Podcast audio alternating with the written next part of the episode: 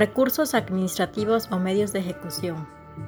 Los recursos administrativos o medios de impugnación son los medios por el cual se constituye un procedimiento legal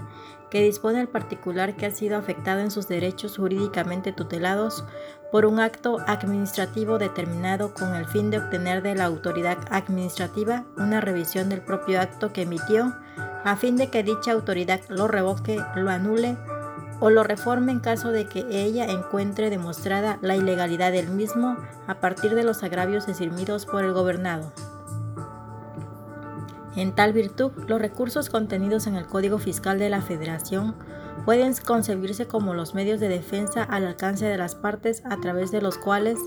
se pueden controvertir resoluciones o determinaciones emitidas por la sala fiscal cuando se consideren ilegales siempre que se ubiquen en los supuestos previstos para su procedencia. Los recursos administrativos siempre tendrán calidad de ser optativos, es decir, que el interesado puede en su momento dado tomar la decisión de recurrir o interponer el recurso administrativo o bien también la opción de proceder por la vía jurisdiccional y precisamente esa suerte o cualidad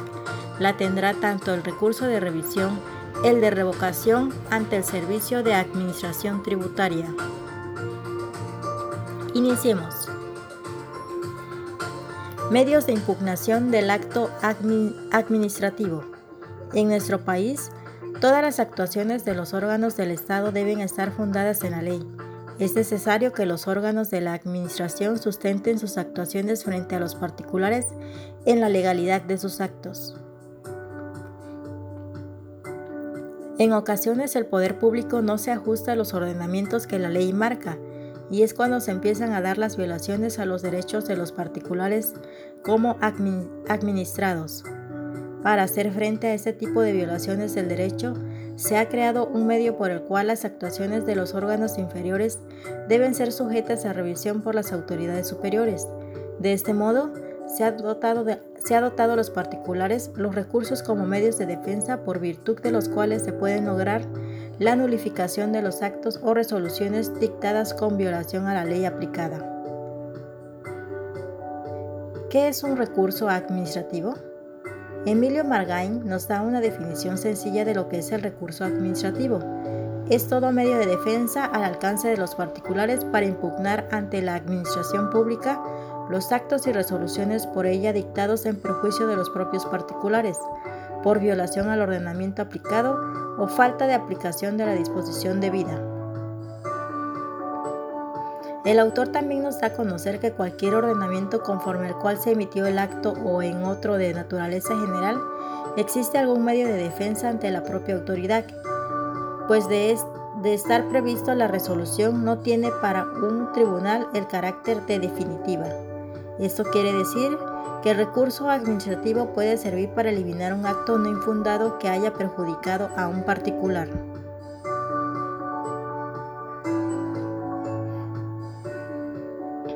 Procedencia de los recursos administrativos.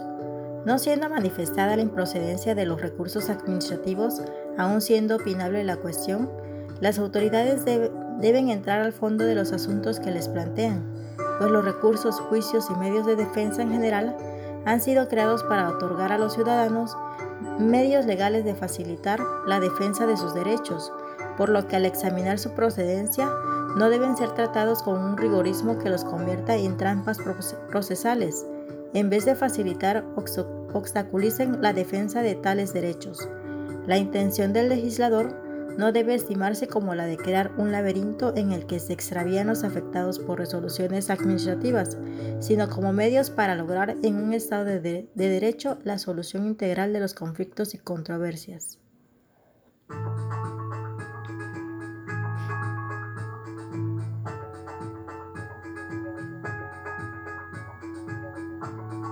Los recursos administrativos pueden dividirse en dos grandes grupos. 1 los que conocen y resuelven la autoridad emisora de los actos impugnados, recurso de revocación según el Código Fiscal de la Federación o recurso de reconsideración, conforme lo determinan algunas leyes administrativas especiales. 2. Los que reconoce y resuelve una instancia administrativa diversa a la que dictó el acto reclamado y que puede ser una autoridad jerárquicamente superior o un órgano administrativo determinado al efecto conforme al reglamento interior correspondiente, recurso de revisión o bien recurso de inconformidad según la Ley de Procedimientos Administrativos del Distrito Federal del órgano administrativo emisor del acto. En términos generales, puede decirse que en materia administrativa federal, el recurso de revocación es el que contempla el Código Fiscal de la Federación y el recurso de revisión es el que se encuentra contemplado en la Ley Federal de Procedimiento Administrativo, ya que de acuerdo al artículo primero de este último ordenamiento, será aplicable a los actos, procedimientos y resoluciones de la Administración Pública Federal Centralizada, estando excluidas las materias de carácter fiscal, financiero, responsabilidad de los servidores públicos, electoral, Ministerio Público en ejercicio de sus funciones constitucionales. La materia fiscal se excluye, pero solo en lo que se refiere a las contribuciones y accesorios que deriven directamente de ellas. En este sentido, en materia de procedimiento administrativo federal, a excepción de las materias referidas en el artículo primero de la ley citada, tenemos que existen dos recursos administrativos en términos generales. El recurso de revocación aplicable en materia fiscal a las contribuciones y accesorios y el recurso de revisión aplicable en materia administrativa. Es importante tener en cuenta esta, esta, diferencia porque son distintas las reglas que se aplican en cuanto a la interposición del recurso ante la autoridad,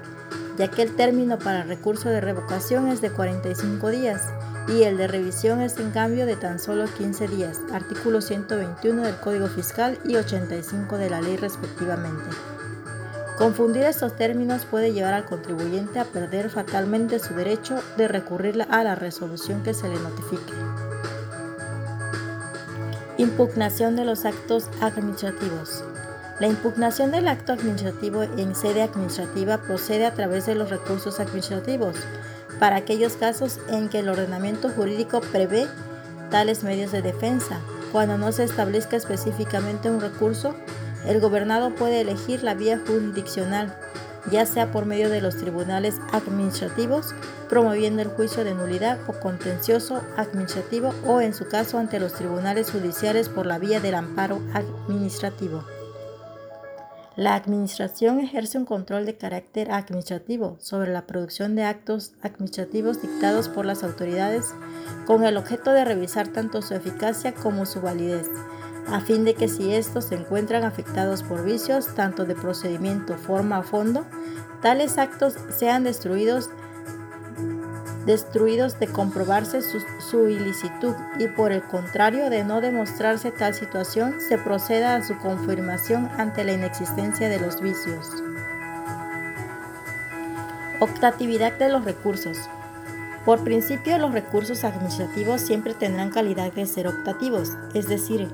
que el interesado puede en su momento dado tomar la decisión de recurrir o interponer el recurso, o bien también la opción de proceder por la vía jurisdiccional y precisamente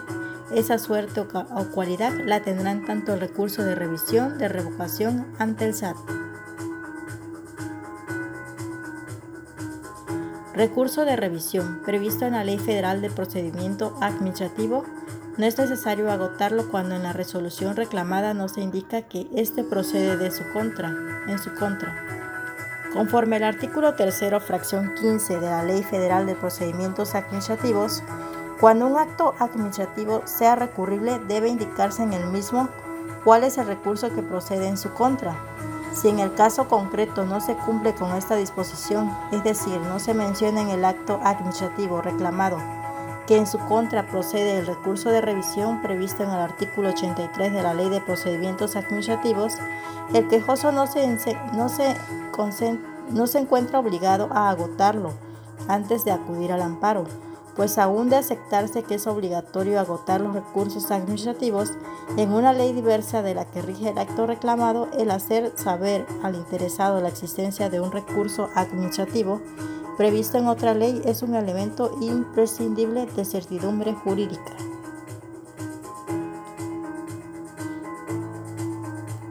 Clasificación a continuación mencionaré brevemente la clasificación que el autor hace de las clases de recursos o medios de defensa ante la administración pública pueden hacerse valer atendiendo a sus finalidades, objetivos, naturaleza, etc. Y así tenemos que el recurso administrativo se clasifica en en atención a la autoridad ante quien se interpone. Existen tres clases de recursos en atención de la autoridad ante la que se interponen los que se promueven ante la misma autoridad que emitió el acto,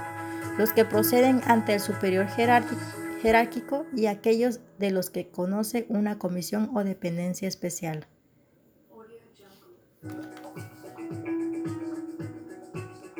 El recurso ante la misma autoridad que emitió el acto es aconsejable al legislador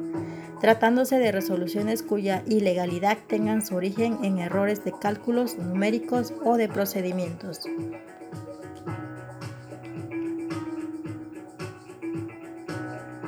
En atención a quien lo interpone. En atención a la persona que interpone el recurso administrativo, este se clasifica por quien tenga interés legítimo directo y por quien tenga interés legítimo e indirecto. Legítimo directo es el, es el que es titular de la resolución emitida por la autoridad administrativa. Interés legítimo e indirecto, cualquier otra persona cuyos intereses legítimos y directos resulten afectados por el acto administrativo en gestión. En atención al objeto que persigue, en atención al objeto que se persigue con el recurso, o mejor estaría decir, atendiendo al significado gramatical que le da quien redacta en su ordenamiento lo referente al recurso administrativo, este se clasifica en recurso de reconsideración, de revocación, de revisión o de inconformidad. En atención a la materia, la autoridad administrativa puede emitir resoluciones que quedan sometidas unas al derecho administrativo que son la mayoría, y otras al derecho privado.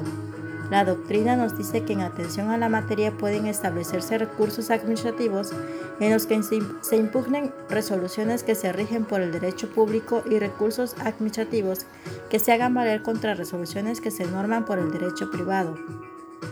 Lo que es inaceptable ya que si la autoridad administrativa, al celebrar un contrato con particulares, admite someterse a todo conflicto de interpretación o aplicación del documento ante las autoridades judiciales del fuero común, no puede limitarse a la intervención de dichos tribunales creándose recursos administrativos que deban agotarse antes de someter el conflicto ante la autoridad judicial, pues estaría violando derechos adquiridos por los particulares. En atención al ordenamiento que lo establece, se considera que es ley formalmente legislativa el ordenamiento que expide el órgano a quien la Constitución le confiere dicha facultad y que es un reglamento, el ordenamiento expedido por el, Poder Ejecutivo, salvo los casos de decreto de ley y decreto delegado. De esto se desprende que los recursos administrativos pueden establecerse dentro de una ley o reglamento, pero siempre y cuando este último supuesto, el reglamento no sea de ejecución, esto es, un ordenamiento que tenga como finalidad aclarar las disposiciones de la ley o hacer posible la aplicación práctica de la misma. Pues si la ley no establece un recurso administrativo, el reglamento de ejecución no puede crearlos, ya que establecería un medio de, defensa no previsto en aquel ordenamiento y que cortaría los derechos que otorgan el ordenamiento y cortaría los derechos que otorgan ordenamientos de mayor jerarquía jurídica, como es nuestro país, lo que es la ley de amparo o el Código Fiscal de la Federación. En atención a su naturaleza, en América Latina se clasifica el recurso administrativo en obligatorio y optativo. Como su nombre lo indica, estamos en presencia de un recurso administrativo optativo cuando queda el criterio del particular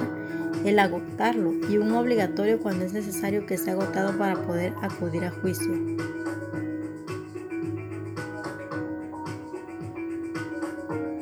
Recurso de revocación